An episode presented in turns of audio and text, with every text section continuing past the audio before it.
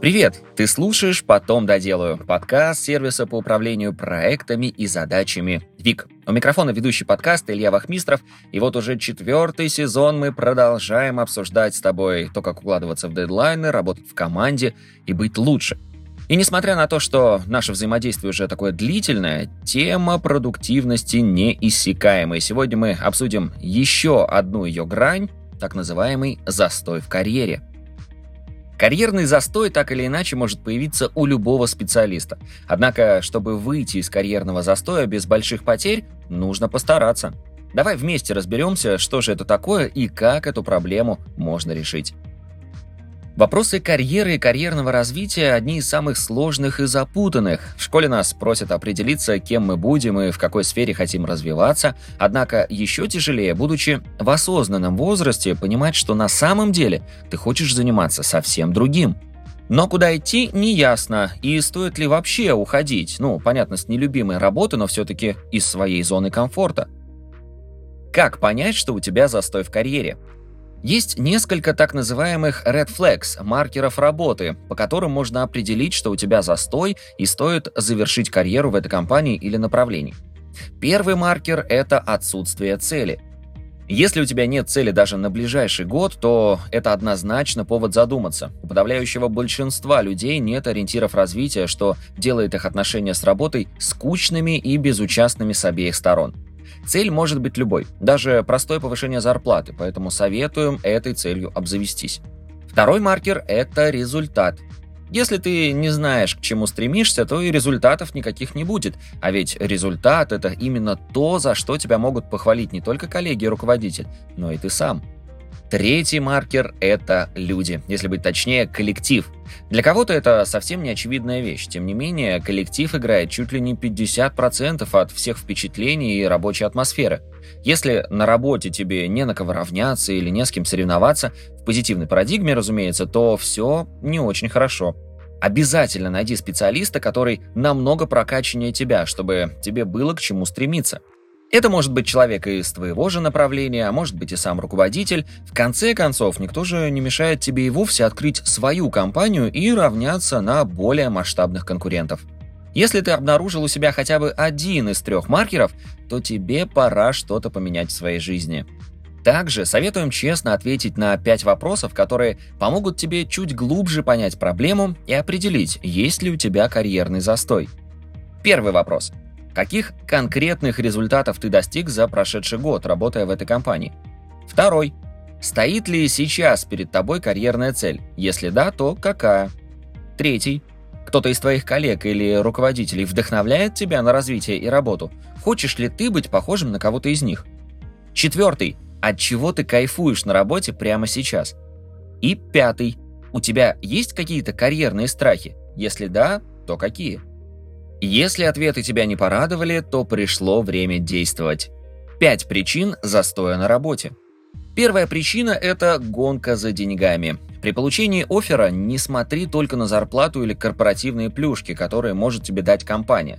Обрати лучше свое внимание на организационные процессы в команде, на саму команду и руководителя, а также на главные принципы и цели компании. Это поможет не ошибиться с выбором места, где ты сможешь развиваться и получать необходимый для работы и будущего опыт. Вторая причина – это отсутствие вызовов и смежных компетенций. Без сложных или новых задач твой мозг будет застывать. Обязательно в работе должны быть какие-то вызовы или задачи, за которые раньше ты не брался – чтобы в случае кризисных ситуаций ты мог не только найти нестандартное и эффективное решение, но и переходить в смежные сферы и развиваться дальше. Третья причина – это игнорирование своих потребностей. Не отказывайся от своих мечт и желаний в угоду другим.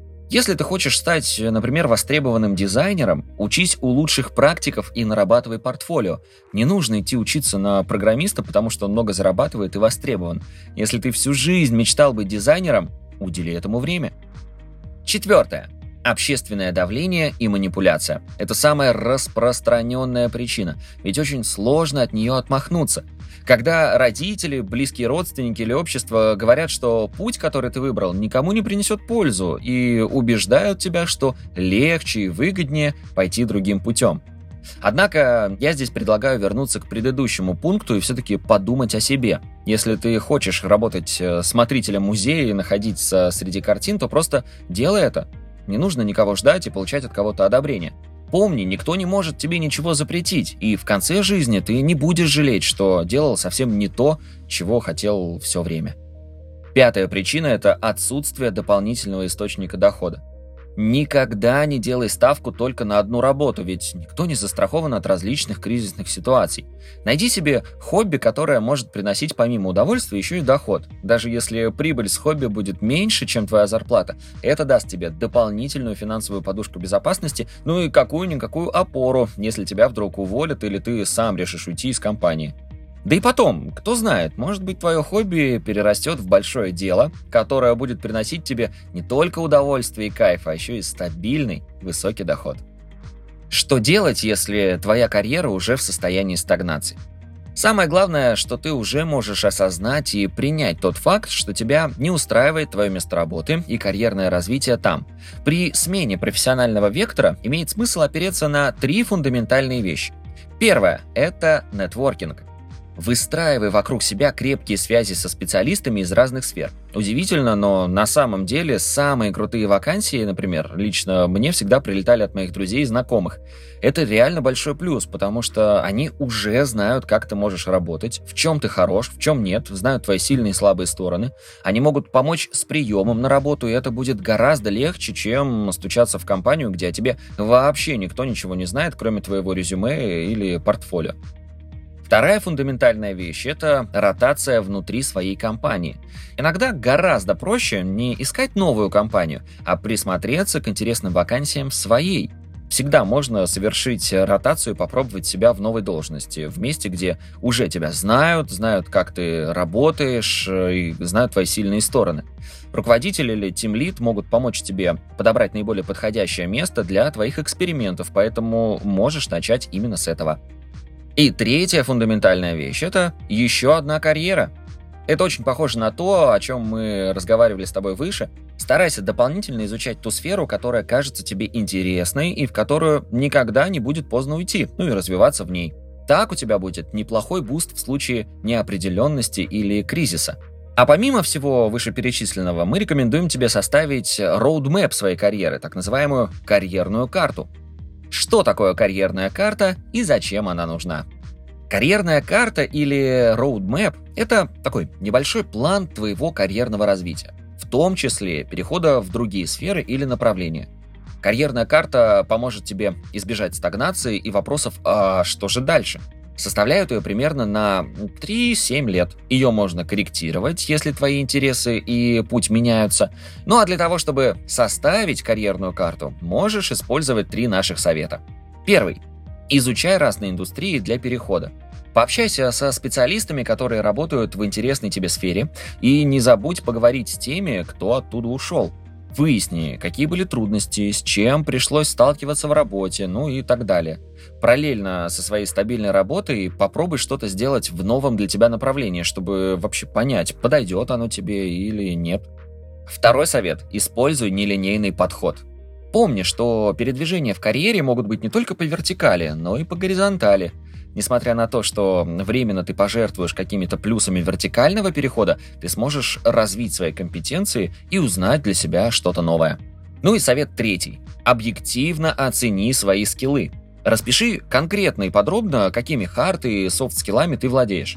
Так тебе будет гораздо легче подобрать подходящие для тебя сферы. Ну и главное помни, что карьерная карта не поможет тебе найти новую работу, получить повышение или уберечь от ошибок, но она точно сформирует твое представление о будущей карьере и даст опору.